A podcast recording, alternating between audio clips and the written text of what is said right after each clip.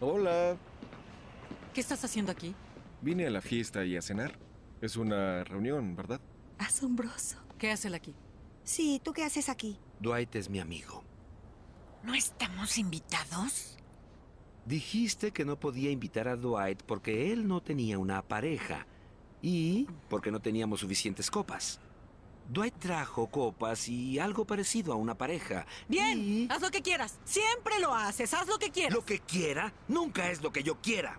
Está bien, Mike. Cuando yo quería ver Stomp y tú querías ver Wicked, ¿qué es lo que vimos? Vimos Wicked.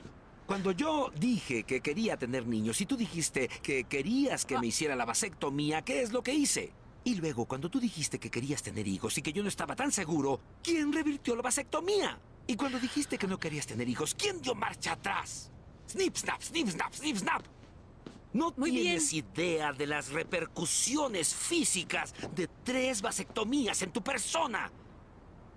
Y compré este condominio solo para llenarlo de niños. Lamento que no quisiera traer niños a este fastidiado y asqueroso mundo. ¿Está bien? Pero Pero, también oye. ¿quieres tener niños? Muy bien, ganaste. Tengamos un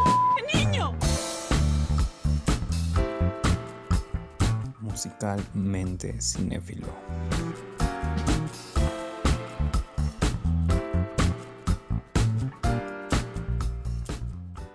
Pasando de, de, de lado esto, como decía, estaba leyendo, estoy leyendo 1984 y vi esta serie, mi cabeza estaba uf, a punto de, de, no sé, volverse no sé qué. Entonces vi otra serie muy recomendadísima que me recomendó muchísimo Leonardo, The Office. Leo, ¿qué nos comentas de The Office? Ahora estamos pasando a otra serie. Bueno, para los que no sepan qué es The Office, creo que viven debajo de una piedra. Eh, The Office es una sitcom, una comedia de situación, donde los personajes pues trabajan en una papelería, ¿no? En una empresa que vende papeles, Dunder Mifflin. Eh, hasta la temporada 7, si no me equivoco, tienen como presidente o como jefe a Michael Scott, protagonizado pues por eh, Steve Carell. También eh, un también está ahí, también participa uno de los eh, grandes, las grandes promesas de dirección de terror, John Krasinski, que es este Jim Halpert. Para si no saben quién es John Krasinski, les recomiendo que vean Un lugar en silencio y entenderán de lo que hablo. Muy buena la película, ambas películas son excelentes. Con Emily Blunt de protagonista y también John Krasinski que sale en la primera película. Ah, Pam, eh, también este, bueno, a Pam creo que no la van a ver mucho, es una actriz casi, casi de, de culto porque no, no sale muchas películas. Eh, luego también está Angela Kingsley. Eh, ¿Quién más? No sé, a Phyllis, eh, la gordita que, que es de promoción de, Michael Scott. Phyllis, por si no lo saben, también prestó su voz para Tristeza en, en Intensamente. Eh, y sí, creo que se parecen, son dos gotas de agua triste con, con Phyllis. Y en fin, creo que cada personaje hizo lo suyo, descubrieron el gran talento para la comedia que ya venía desde antes de Vijay Novak, que si lo han visto también en Bastardo sin Gloria, en Hambre de, de Victoria, Hambre de Éxito, creo que se llama la película, donde Michael Keaton hace de, de Ray Kroc, el fundador, entre comillas, de McDonald's. Eh, en fin, muchos personajes o muchos actores de esta, de esta serie, pues ahora son muy exitosos. ¿no? Y sin mencionar al, al dire- director ejecutivo y productor, que es Greg Daniels, que también fue eh, guionista en Los Simpsons en la temporada, en el siglo de oro de Los Simpsons, creo yo.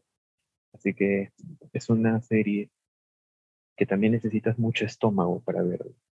Como menciona mi padre, es muy, es muy lenta, sí, tiene sus chistes para, para entender los chistes, como que tienes que hablar de nuevo, tienes que, que entender entre líneas de que, de que va el chiste, pero que si le agarras el ritmo, pues es un vacilón total. Es de esas series que es tan incómodo que te terminas riendo. y es incómodo reírte de eso.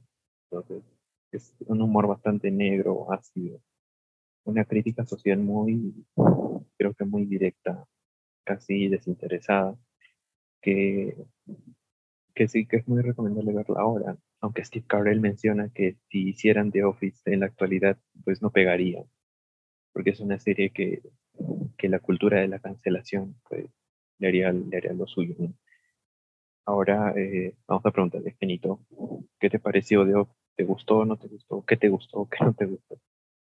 Ah, y lo que te preguntaba, para ti, ¿cuál es tu personaje favorito de The Office? Independientemente si es recurrente, no recurrente, o es el protagonista.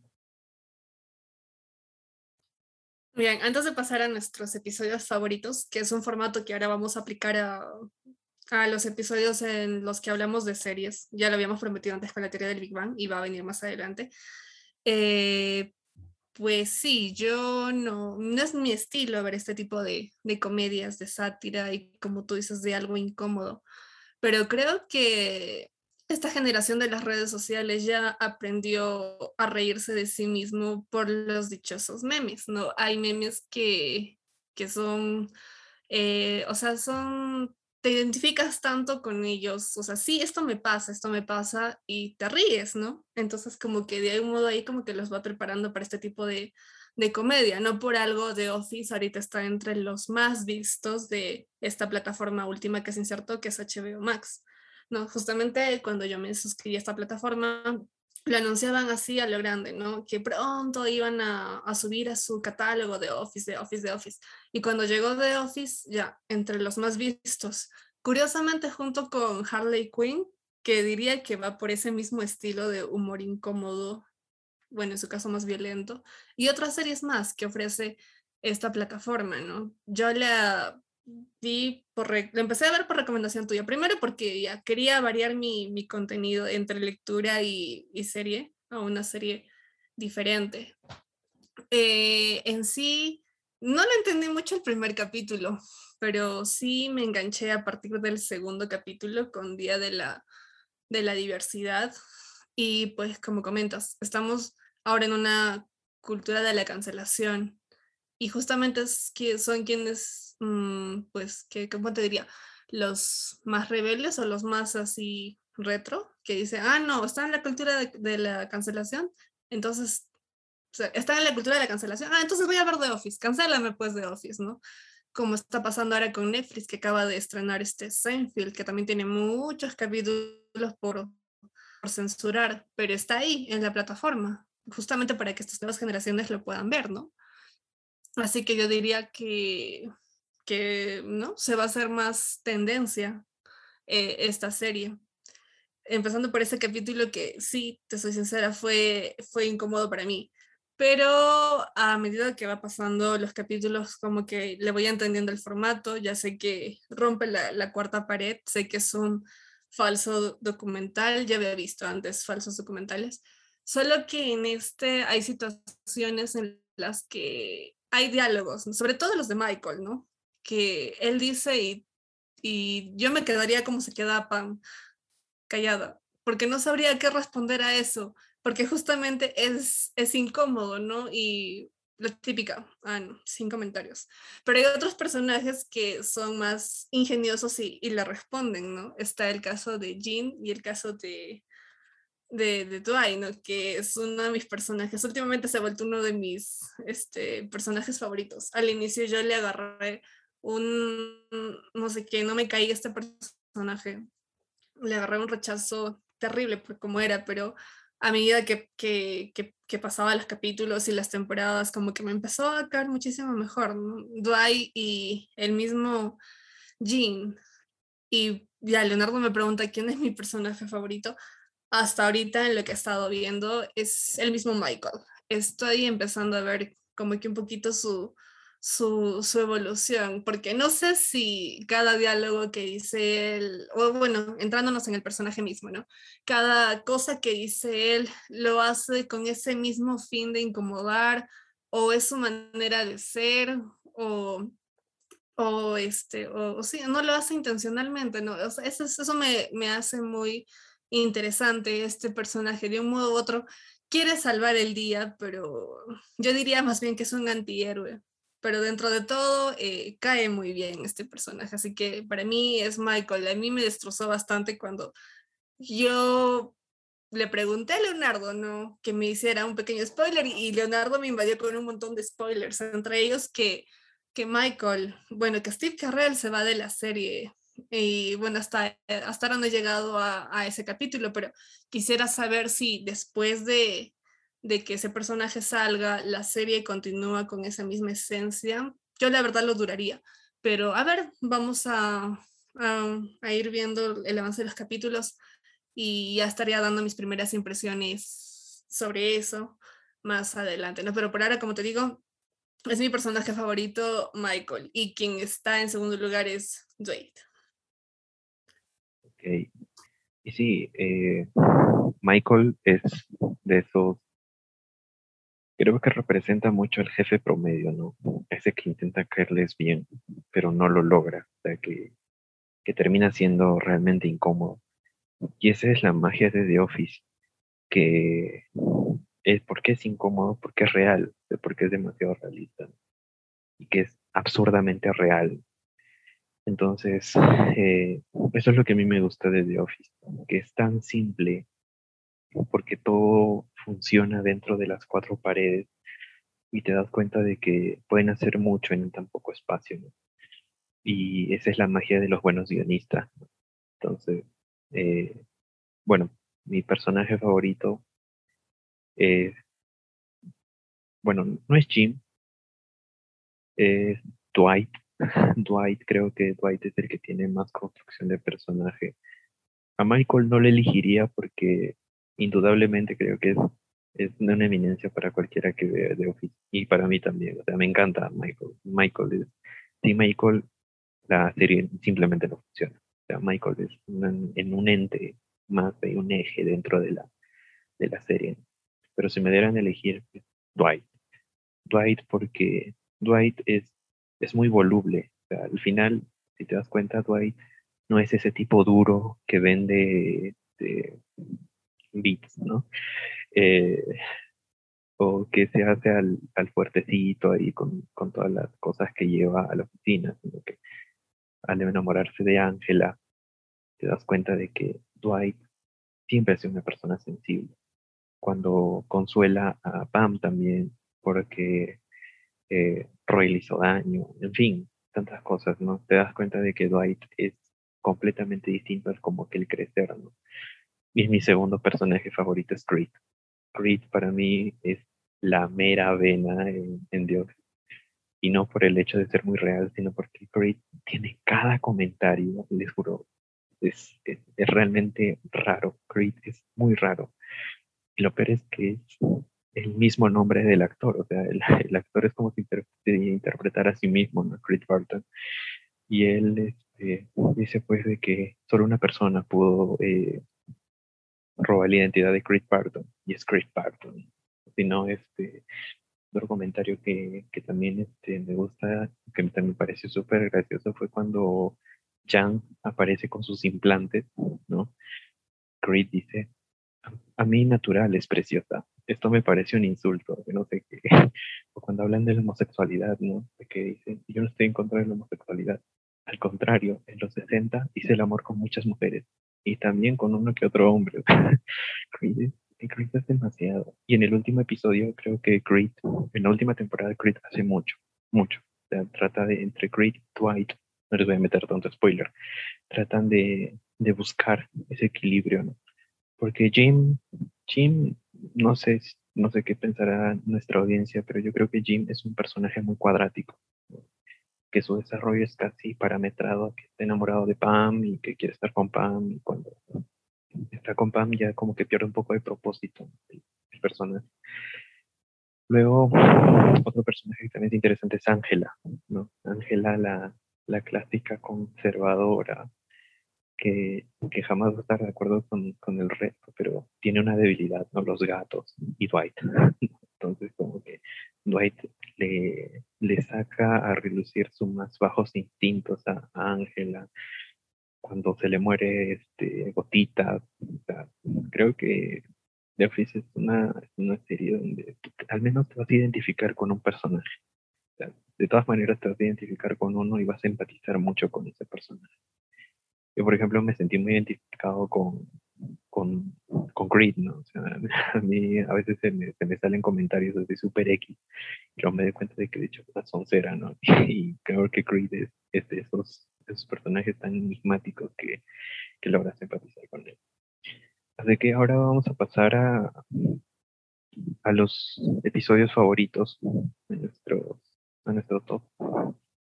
¿Tú con cuál empiezas, Genita? Bien, empiezo con este am, segundo episodio de la primera temporada, el Día de la Diversidad. Eh, empieza como esa típica charla que ofrece el gerente o el jefe a todos sus trabajadores ya por conmemorar, por celebrar tal día, ¿no? En este caso el Día de la Diversidad.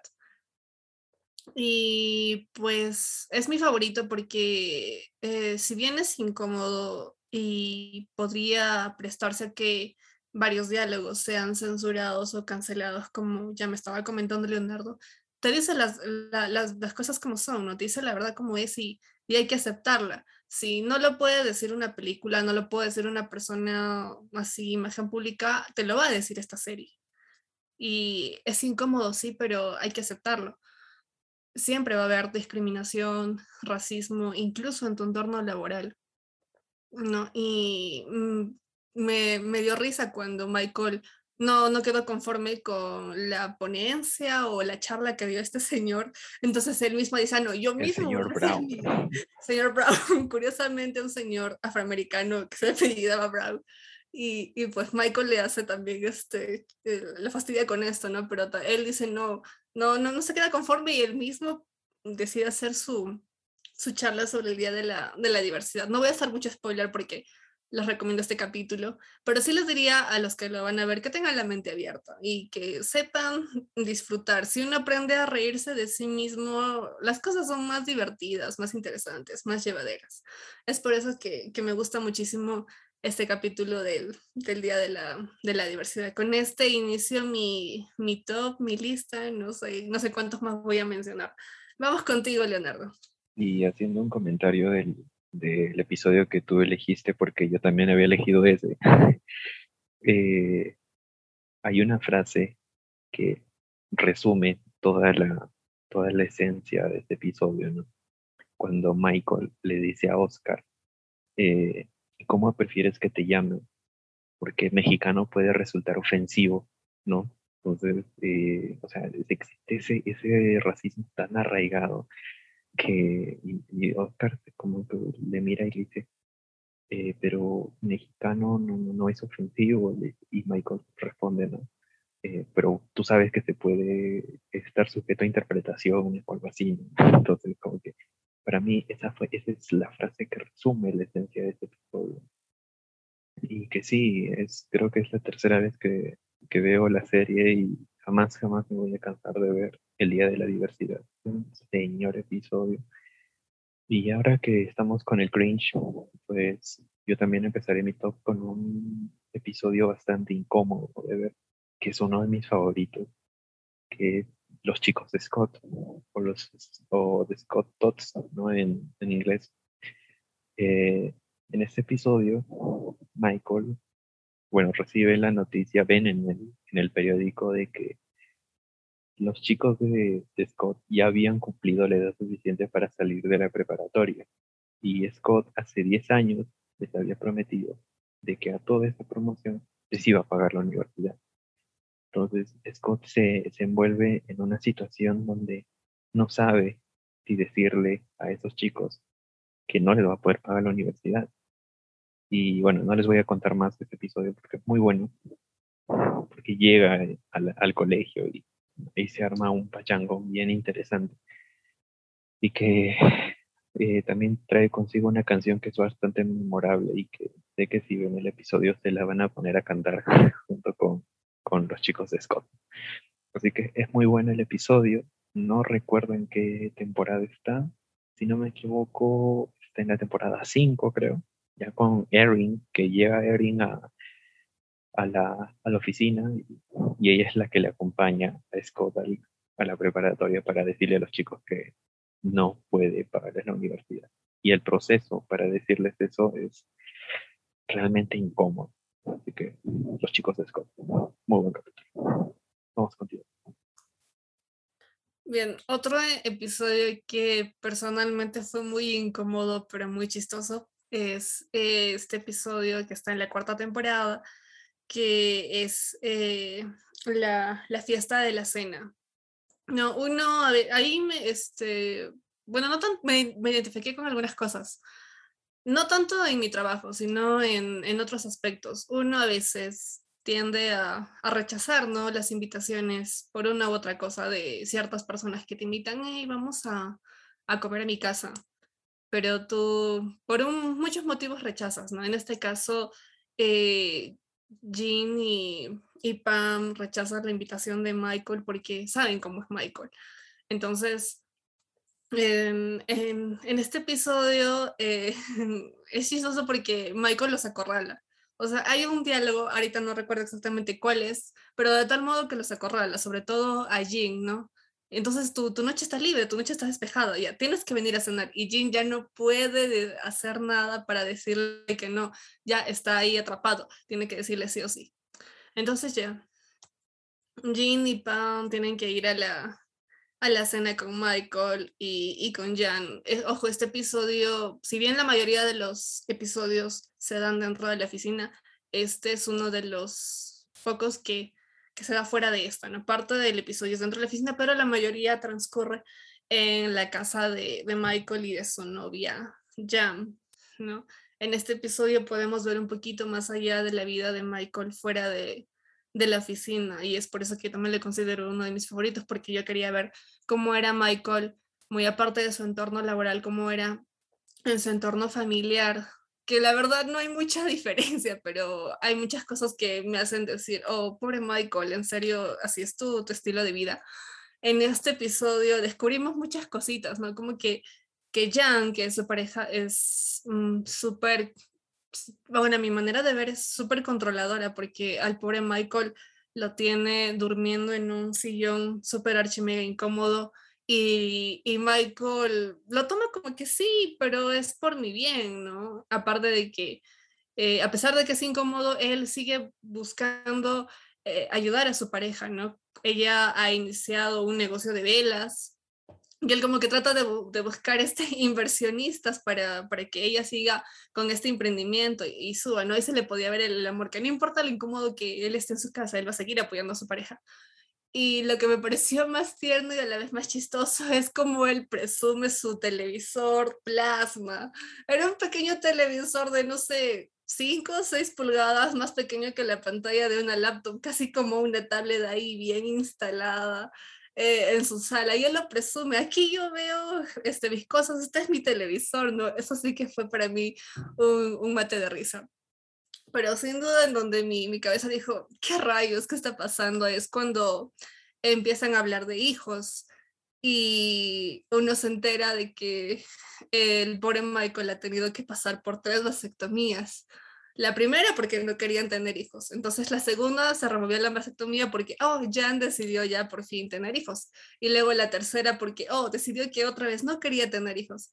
Pero luego le dice que sí. O sea, es, es esa indecisión y este diálogo en donde Michael prácticamente se lo grita a Jan, ¿no? No sabes los efectos que pueden tener tres vasectomías en una persona. Ahí sí fue ya para mí el, el mate de risa y a la vez el dolor que pudo haber estado sintiendo Michael. No voy a spoiler más, pero el resto de la velada sí, sí resulta incómoda. Yo me identifiqué ahí muchísimo con Jim porque no había cómo, cómo escapar de esa velada. Michael trataba de hacerlo llevadero, pero era realmente incómodo con cada cosa que hacían o cada cosa que pasaba, empezando porque la cena era como a las 12 de la noche y uno salía pues con hambre de la oficina, pero no, a Jan se le ocurrió hacer que la cena sea hasta las 12 de la noche. Y, y, lo más, y cómo culmina, ¿no? Con la llegada de la policía por todo el embrollo y todo el, el desorden que hay. En fin, ya no voy a spoiler más, pero sin duda es uno de los mejores capítulos para mí. el de la fiesta de cena o, bueno, la reunión de la cena que tienen ahí en la casa. Sí, eh, hay una frase de, de Pam de, que también se hizo un meme, ¿no? No importa cuán mal hablen de mí, yo solo quiero comer, decía ella. Esa, esa, esa, ese episodio es buenísimo, es buenísimo. Creo que tú revisas en internet dentro de cualquier top de, de Office, siempre va a aparecer la, la cena, o sea, es, es un requisito indispensable para que, para que lo puedan ver. Eh, bueno, yo voy a hablar sobre un episodio que también es muy bueno, es muy, muy bueno, que a me, me encantó de inicio a fin. Es sobre el estrés en la oficina. Eh, este, este episodio inicia con la icónica, el icónico simulacro de incendio hecho por Dwight, que le acabo de mostrar a Genoveva y se dio cuenta de que toda una locura. Eh, y después de eso, pues, se dieron cuenta de que a, a, a Stanley le había dado un infarto, preinfarto, algo así. Entonces, ¿qué hace el corporativo?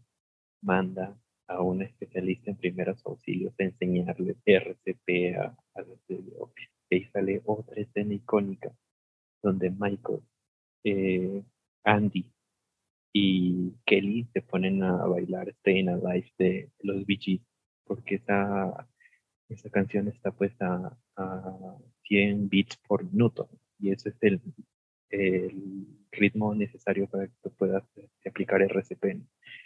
Entonces ahí la, la, la especialista en primeros auxilios llama a Michael y le dice, este, ¿te conoces la canción Staying Alive? Y le dice, sí, sí, sí, por supuesto. Y él empieza a hacer RCP y cantando I Will Survive de, de Gloria. Entonces es un chavo porque después se pone a cantar Staying Alive, Andy le hace los coros, Kelly se pone a bailar, todos se ponen a bailar.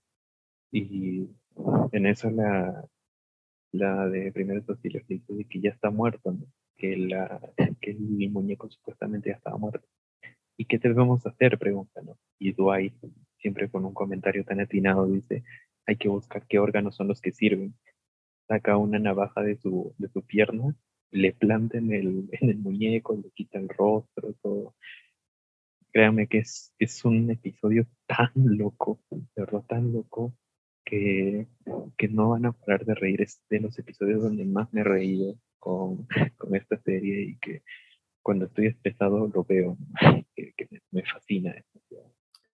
Lo que hablabas, ¿no? De que empezaban a cantar, me hizo acordar a un extracto de este, esta serie de Brooklyn Nine-Nine, que también se hizo muy famoso en YouTube cuando están escogiendo al, bueno, están tratando de identificar al, al asesino y se ponen a cantar eh, una canción de los Backstreet Boys. No recuerdo muy bien ahorita la canción, pero también fue, fue algo eh, divertido, chistoso. Pero era un momento de mucha tensión dramático. Estás a punto de identificar a un asesino, ¿no? Pero ellos lo, lo, lo hacen de esta manera que, o sea, se emocionaron tanto cantando esta canción de los Backstreet Boys que hasta se olvidaban de lo que estaban haciendo, que era atrapar ahí al culpable, ¿no? Que me hizo acordar a ese extracto. No sé en qué qué capítulo estará de Brooklyn Hay otra serie muy buena, por cierto, el tema de la jefatura de policías, pero en la comedia. Bien, yo es, eh, sí voy a, voy a ver este capítulo, justamente me he estado riendo bastante con esto antes de, de grabar el podcast. Um, el capítulo que voy a mencionar en sí eh, sí me hizo reír, pero no tanto como el que estaría en mi top número uno, pero hizo que, que me empezara a caer en gracia Dwight. Es el episodio de, de la noche de casino. Primero porque si bien la intención de Michael era muy, muy buena para querer, querer recaudar fondos, en sí el, el, el objetivo o a dónde iban a ir estos fondos no parecía tan, tan bueno. Eh, la cosa es que Michael mete la pata, invitando sin querer queriendo a, a una chica con la que trabaja, eh, a Carol, y también invita a Jan. Uh, o sea, es un juego de diálogo que hace que primero le digan que no y luego le digan que sí, entonces Michael está en, en aprietos, ¿no? Sin querer, dos mujeres le aceptaron y no sabe si estas dos mujeres se van a llevar bien porque ambas son su cita y tú sabes que cuando tú invitas a otra persona a un evento es para que estés con esta persona, le presentes a otras personas, o sea, si estás como que pendiente, ¿no? De esta persona, no es para que ya llegamos, tú ve por tu, tu camino en el evento, yo voy por el mío, ¿no? Tienes que acompañarle y todo eso, porque por algo es invitado o tu cita. No, entonces es una situación incómoda, es como que un triángulo amoroso. Escogí este capítulo también porque personalmente eh, es uno de los más satisfactorios para mí. Desde el primer capítulo se insinúa que Jin está enamorado de, de Pan y yo quería ver cómo evolucionaba esta relación. Y aquí como que hay una pequeña conclusión satisfactoria porque uh, que hacia el final de este capítulo Jim por fin le declara su amor a Pam, por fin le dice que está enamorado y la besa, pero lamentablemente Pam todavía no tiene sus ideas en orden y ella lo sigue viendo como un amigo. Es por eso que está en mi lista. Pero más allá de esto, como mencionaba, eh, Dwight me empezó a caer bien. ¿Por qué? Porque si bien es como que el lamebotas de, de Michael, también tiene su corazoncito y quiere ayudarle a hacer bien las cosas, ¿no? Entonces le dice, yo te voy a avisar cuando, cuando este, Jean o Carol estén cerca una de la otra. ¿Ya? Y, y la mejor manera de avisarle a, Michael quién está acercándose o para, para poder separarlas es darle dos besos en la mejilla. Y esa escena me pareció muy chistosa porque él llegaba, le daba los dos besos en la mejilla y Michael se quedaba como que absorto y después le decía, está, este, Jan está viniendo o, o Carol está viniendo, cuando ya bien claro nosotros habíamos visto que estas dos mujeres habían tenido un encuentro incómodo, ¿no? Eso fue lo que en este capítulo fue donde me empezó a caer eh, bien Dwight, ¿no? Por su manera de actuar y, y cómo es. Y también me enteré eh, por ahí con cosas de la red que Dwight tiene muchos guiños o easter eggs a diferentes series o películas a lo, a lo largo de los episodios de esta serie. A ver, voy a ver a qué más le, le hace guiños. No sé si son frases o, o, cosas que él saca. A ver, Leonardo de repente me hace algún spoiler si hay algo más que menciona Dwight en esta serie, pero aquí es donde me empezó a caer bien Dwight y donde por fin Jean se declara a Pam. Por eso está en uno de mis favoritos, Noche de Casinos. Un episodio, creo que es el último episodio de la segunda temporada, es uno de mis favoritos es un muy buen episodio. Y ahí también vemos a, a Kevin con su el arte de apostar. Eh, yo voy a elegir un episodio que, es icónico en la serie, que son los Dondis. Cuando Michael, Michael cada año pues hace una fiesta con todos los de la oficina, donde entrega una especie de premio, que son los Dondis que dicho sea de paso, es un Dondi el que Jan lanza contra el televisor plasma que termina rompiendo el televisor. Entonces, eh, Michael se emociona mucho por, este, por esta premiación, pero los de la oficina no lo ven de ese modo. Es como, como algo incómodo, algo estúpido para ellos. Y terminan como que bueno, terminan yendo a los chilis, ¿no? Donde justamente Michael había contratado para poder hacer la fiesta. Y ahí es donde vemos también mucho la empatía que tiene Pam y Jim para con Michael, ¿no? Porque Michael puede ser un terrible jefe, pero es un ser humano al final. Entonces hay un punto donde Michael como que empieza a recibir maltrato por parte de otros comensales de Chilis. Y quien les apoya es justamente Jim y Pam, ¿no? Ahora Pam también tenía miedo de recibir su dondi, porque ya recibía el dondi por ser la mujer con mayores, mayores años de estar comprometida. Entonces, eh, ahí es donde como que vemos un poco más la interacción de Jim y Pam. Vemos un beso ahí entre Jim y Pam, cuando Jim estaba comprometido con Roy. y, perdón, Pam estaba comprometida con Roy y Pam se embriaga eh, la, la Betan de Chile. Y a mí lo que me gusta de esta serie, de este episodio, que, que termina con una canción muy bonita, ¿no? Que es eh, Tiny Dancer de Elton John, que resume toda la, toda la esfera amorosa que había entre Pam y Jim, donde Pam ya se va a su casa con Ángela y Jim se queda escuchando esa canción. Entonces es, es muy bonito porque todos terminan apoyando a Michael también. Michael es como que se siente ya más este, comprometido con su, con su oficina y con sus trabajadores y en realidad es un, es un episodio donde no dejas de reír porque también sale a relucir los chistes racistas de, de Michael cuando sale imitando a un chinito que se pone los dientes, los lentes y toda la vaina. Creo que es un buen episodio, es un muy buen episodio que, que deberían ver sí o sí, de verdad. Les recomiendo muchísimo los Dandies, que está en la primera temporada. Ay, cierto, y también está eh, en mi lista de episodios, porque digo, si bien no me gustó mucho la primera temporada, sí fue de los que escogería. Bueno, yo estaría cerrando porque recién estoy viendo la serie. El, eh, mi top, como me salté varios capítulos, ¿no? Como Leonardo ya me hizo el spoiler de que Jean y Pam sí llegan a estar juntos y se casan, incluso hay un bebé.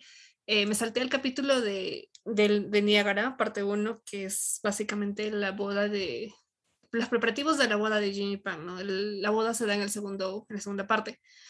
Me gustó mucho este capítulo porque ya como que hay más unión en- en fuera de la oficina. eh, incluso el mismo Michael lo dice, no, esta es una de las bodas más importantes, la de Jim y Pan después va a ser la mía. No, incluso este, aunque no, no debería ser, se reúnen todos ahí en su sala de juntas para, para las cosas que Jin y Pan les explican en la pizarrita, ¿no? Qué cosas deberían hacer y qué cosas no deberían hacer, ¿no? dado que quien en su oficina, eh, sí, claro, si tú te casas con alguien de tu trabajo, dudo mucho que tu jefe te separe la, en la sala de reuniones o la sala de conferencias o de eh, juntas para que puedas ahí coordinar con el resto de, de los trabajadores algo de tu boda, ¿no? Pero en este caso sí lo hacen, ¿no? Y eso me, me cae muy bien de Michael como jefe. Eso por una parte me gustó y también eh, cómo es que mm, hubo un momento en que me identifiqué con Jean, dado que Pan está embarazada, le ruega a todos que por favor sean complacientes con ella, ¿no? Con ese tema de los olores. Y me, me dio risa y tuve que aguantar el estómago porque todos terminan vomitando. ¿Y por qué? Porque a Dwight no se le ocurre más cosas que fastidiar a Pam. Pero ¿para qué? Todos terminan mal y Dwight incómodo. En fin, Pam está embarazada y tiene una abuela que es muy conservadora o muy de mente cerrada, entonces no se tiene que enterar la abuela que ella está embarazada y que se va a casar embarazada. Entonces to- todos se, se ponen de acuerdo, bueno, más que todo, sobre todo a Michael, ¿no? Que por favor no diga que, que Pan está embarazada.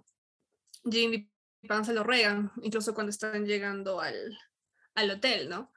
Y justo cuando Jean está dando el brindis, es él quien mete la pata. Ahí es donde yo me identifiqué con él, porque yo digo, ya, va, a pasar esto, pero por favor no cuentes, no cuentes, no cuentes. Incluso digo, hey, top secret, a varias personas, ¿no? De repente estamos guardando un secreto, una sorpresa para alguien, y quien termina a veces arruinándola regándola soy yo. Así que yo me sentí muy identificada con Jean en ese momento. Jean estaba haciendo su brindis, hey, todos alzan sus copas, menos Pam por obvias razones, ¿no? Entonces la abuela y como que Pan no. Ya pues, Jean tenía que, Jean la malogró por completo, ya dando a, entender que Pan estaba embarazada. Y, y lo chistoso fue cuando Michael quiso, no, no, no, no, no, yo te explico, ¿no? Le quiere explicar a la abuela que, que, que está embarazada, pero ya él lo suelta de una manera mucho más grotesca, recontra incómoda para un brindis, dado que todos los invitados, familiares del novio y de la novia estaban prestando atención ahí. Y de un modo u otro, como que Michael logró su objetivo. Él quería hacer un brindis, al final lo hizo con chistes muy incómodos sobre el embarazo y, y el sexo. Y la cierra cuando pues va a la habitación de la abuela y le explica, ¿no? Eh, que tiene que tener la mente más abierta, que las cosas han cambiado con el paso del tiempo. Incluso le promete el nombre de la abuela al futuro hijo de, de, de Pan y Jean. Entre otras cosas que también son, son muy chistosas, como que Michael no tiene habitación y, y nadie le quiere dar su habitación excepto, eh, ahora no recuerdo muy bien quién, pero sí, sí, este, ajá, y, y Michael lo rechaza, ¿no? Porque dice, tú vas a vivir solo, vas a morir solo, si yo te acompaño sería estar traicionando tu, tu estilo de vida. Y también em, el hecho de que quieren armar una fiesta improvisada. Eh, Andy arma una fiesta improvisada y, termina recontra accidentado, recontra herido y la pobre Pan tiene que hacerle de enfermera justo la noche antes de su boda y se termina durmiendo eh, durmiendo en la habitación de Pan y todavía presume, ¿no? Estoy durmiendo con la novia antes de la boda. No, estoy durmiendo en la habitación de la novia antes de la boda y no le había do- dejado dormir a la, a la pobre Pan. Entre otras cosas que me gustaron muchísimo de, de este capítulo. Otra cosa que me gustó fue Michael haciendo su, su carrito de recién casados. Claro que no decía recién casados, decía yendo a la boda, ¿no? O yendo a casarse y con sus latitas ahí colgaditas para, para Pan y para Jean. Hay cosas, actitudes de Michael que me parecen tiernas, algo ingenuas de repente de él, pero también me causan mucha risa. Así que hasta ahora eh, esto de Niágara es uno de mis capítulos favoritos. Ahora voy a ver cómo va con la segunda parte. Y ya vamos contigo, Leia. Tú ya lánzate de lleno a todos los capítulos que son tus favoritos, ya que tú has visto toda la serie. Bueno, yo voy a decir tres más y con eso termino. Eh, uf, Niágara es un excelente capítulo doble. Me encantó, de verdad. Cuando se cansan en el Niágara, Niágara también es muy bonito. Cuando Jim se, se corta la, la corbata, ¿no? En señal de apoyo a Pam, porque a Pam se le había roto el velo. En fin, es un episodio muy tierno, es muy bonito el episodio. Con Kevin y sus zapatos de cartón. eh, que Michael termina durmiendo con la mamá de Pam y que Pam después se entera y que arma una escena memorable cuando eh, Jim ya sabía que Michael había dormido con la mamá de Pam, pero para que se lo cuente a, a Pam es un, un chongo total. Y bueno, yo voy a terminar con, con tres capítulos que en realidad me gustaron bastante y que los volvería a ver una y otra vez. Que uno es el seguro médico, cuando Michael no sabe cómo decirle a la vecina que no pueden pagar su seguro médico bueno, ¿no? y que a quién lo mandan, pues a su alcahuete, pues que es Dwight, a Dwight que se encargue de la del seguro médico, que se inventan enfermedades, que bacterias come piel, eh, nanobots inventados por el gobierno, qué sé yo, o es demasiado graciosa la, la- el episodio porque hay un momento donde Dwight, delante de todos, empieza a leer las enfermedades que habían puesto. Y que este, empieza con algo suave, ¿no? melanoma. Y Ángela levanta la mano. Luego dice, este, eh, no sé, desgarro anal, algo así. Y nadie levanta la mano. Esto ni siquiera existe, dice Dwight. Y Kevin, sí, sí existe. O sea, una parte tan incómoda que es demasiado gracioso.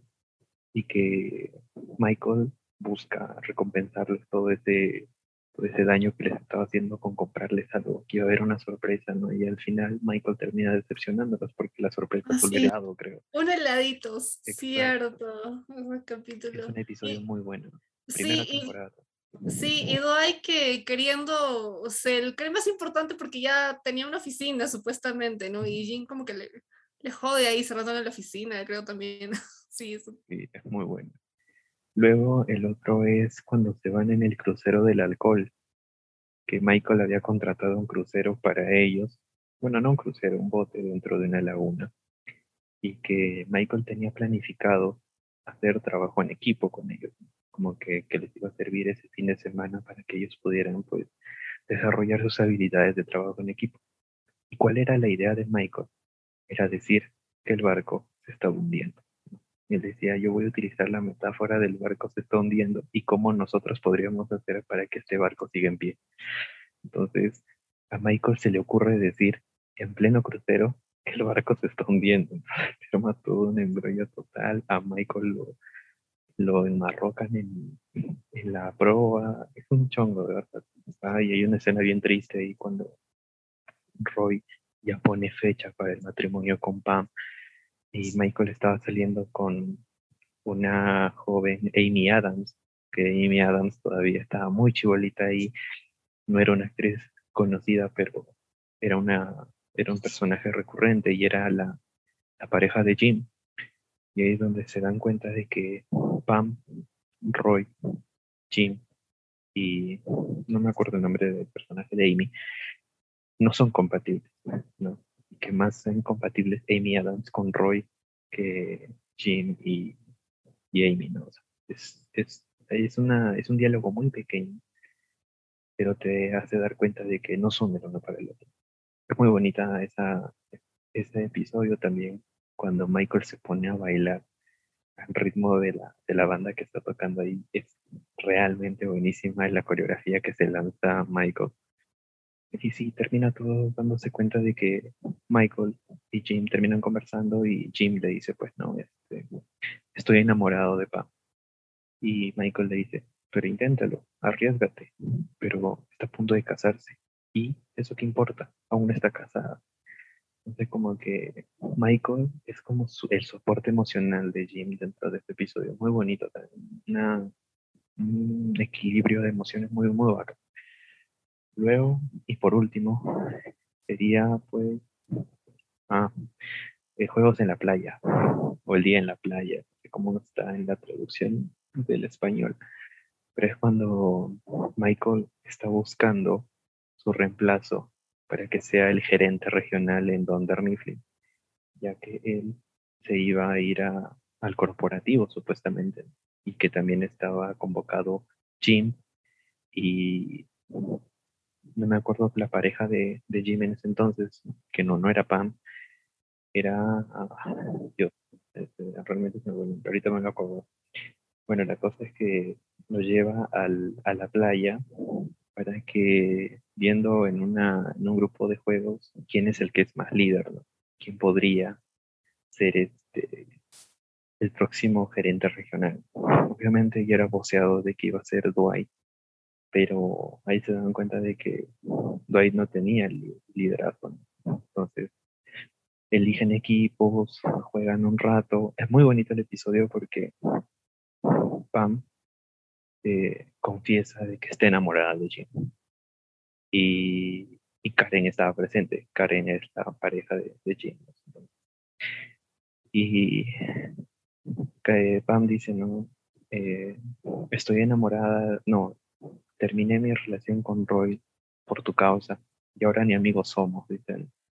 Entonces, después de todo ese juego en la playa, eh, ellos llegan a la oficina y Karen, bueno, Pam habla con Karen, porque obviamente esta situación iba a ser muy incómoda. Termina como que reafirmando el hecho de que está muy enamorada de Jim. Y es donde caen en cuenta de que Jim ya inicia su relación con Pam, dejando a Karen es, bueno, por ese lado como que no me gustó el hecho de que Pam o que Jim haya dejado a Karen por Pam, pero por el fandom también me, da dio un poco de satisfacción ver que, se le hacía el sueño de estar con Pam. Pero a mí me hubiera gustado que se quede con Karen. Sí, esos son los, los episodios que, que recomiendo. Vean la serie por más spoilers que les hemos lanzado aquí vean la serie, es realmente bueno.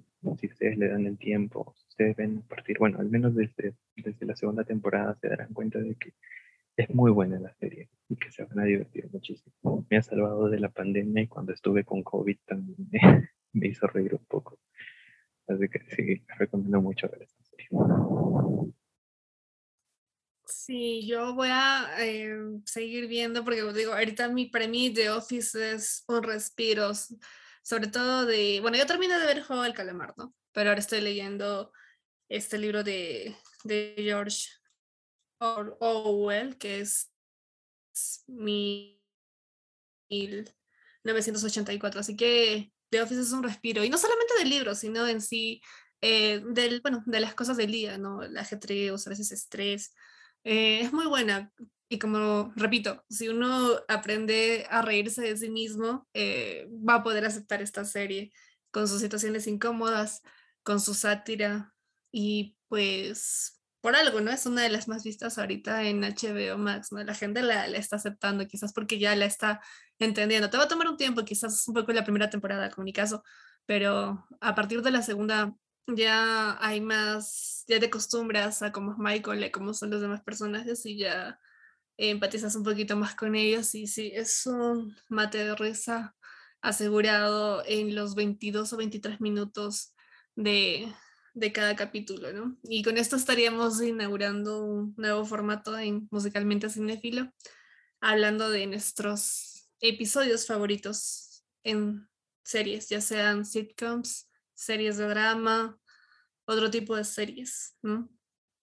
Mm, Sobre todo series que tienen varios eh, episodios y, y- y temporadas, porque no lo hemos hecho con La Casa de Papel, tampoco lo hemos hecho con El Juego del Calamar, pero sí va a haber series con las que vamos a hacer esto. Ya hemos prometido una con la teoría del Big Bang, hemos prometido una con Friends, ya que Leonardo está viendo Friends, así como yo estoy viendo The Office. Y posiblemente también sea con Seinfeld. Seinfeld es una serie eh, considerada la mejor serie en su, en su momento, ¿no? En su tiempo. Es la pre- predecesora de Friends. Y sería interesante ver, ya que ni bien llegó a Netflix este primero de octubre, ha tenido mucha polémica, mucha censura. A ver qué, qué cuenta con esta serie, ¿no? Más adelante también vamos a estar dando un top y quizás también algunas series dramáticas. ¿Y por qué no Brooklyn Nine-Nine? También deberíamos hacer un especial de esa serie junto con Modern Family. Claro, estas hermosas sitcoms. Y hablar en sí del formato, ¿no? De cómo, de cómo es este formato, que en sí no varía mucho su, su locación, su, su ambientación. Generalmente es, en la, eh, bueno, en The Office es la oficina, en Friends es el departamento de Mónica. En, en, a ver, la teoría del Big Bang generalmente es el departamento de, de Sheldon y, y Leonard, ¿no? Es un formato esto de las sitcoms. También creo que deberíamos hablar del formato en sí y de, y de cómo está yendo hasta ahora, ¿no? Cómo empezó con Seinfeld, quizás, y cómo está yendo más adelante. Y también, ¿por qué no? Este, como mencionaba, las series dramáticas, ¿no? A ver cómo vamos con eso. Pero ya el próximo episodio ya iremos adelantando si será de música, películas, no sé. ¿no? Pero espero que les haya gustado. a ustedes, nuestros oyentes, que nos recomienden qué cosas deberíamos hablar. Porque no solo Ah. son cosas que a nosotros nos gustan, sino que a ustedes también les gustan y que les gustaría saber nuestra opinión. Creo que eso sería muy importante y también enriquecedor para ambas partes. ¿no? Sí, ver qué, qué les gusta y, y comentarlo acá. ¿no? Ujú. O qué les gustaría que, que se tratara en el podcast y sí, estamos prestos a propuestas, ideas, sugerencias. Ah, y no se olviden que el próximo episodio de Coffee and Chill, que Noveva va a estar presente tomando un cafecito conmigo. Hablando de, un sinfín de cosas. Que Miles seguro vamos a hacer una, una comparación, una extrapolación de 1984 con nuestro gobierno de sombrerito, ¿no? Así que va a estar bien interesante todo lo que Sí, déjame terminar de leerme el libro que me lo estoy devorando a una velocidad que no te imaginas, pero también me estoy tomando mi tiempo para asimilar porque en serio hay muchas cosas que eh, a mi mente le hacen puff, así como que wow, pero sí merece su, su episodio y, y comentarios. Y no solamente de 1984, ¿no? sino de estas novelas del género distópico, de cómo es, eh, son estas sociedades, ¿no? y estos ambientes que se presentan en estas muy novelas.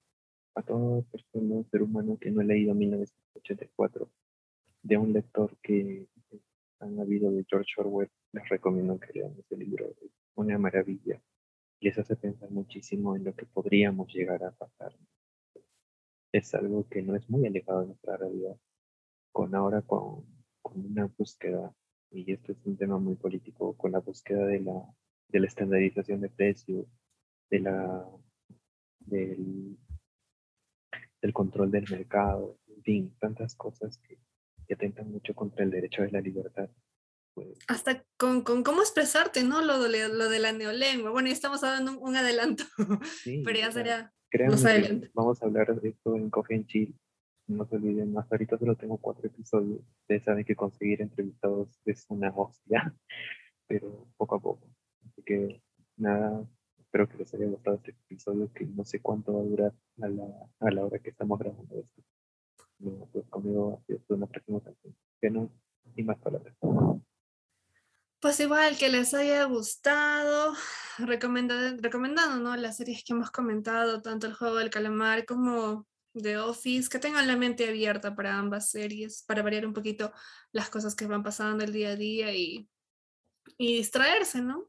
De, de, de que aún estamos en pandemia y de cómo están yendo las cosas en el gobierno. Desearles una, una bonita semana, un bonito mes de octubre, ya estamos cerrando el año, octubre, noviembre, diciembre, que es como el, creo que viernes, sábado y domingo del año. En fin, cuídense mucho, no se olviden de poner el hombro si es que aún no tienen la vacuna y pues espero que les haya gustado muchísimo. Nos vemos en el próximo episodio de Musicalmente Cinéfilo.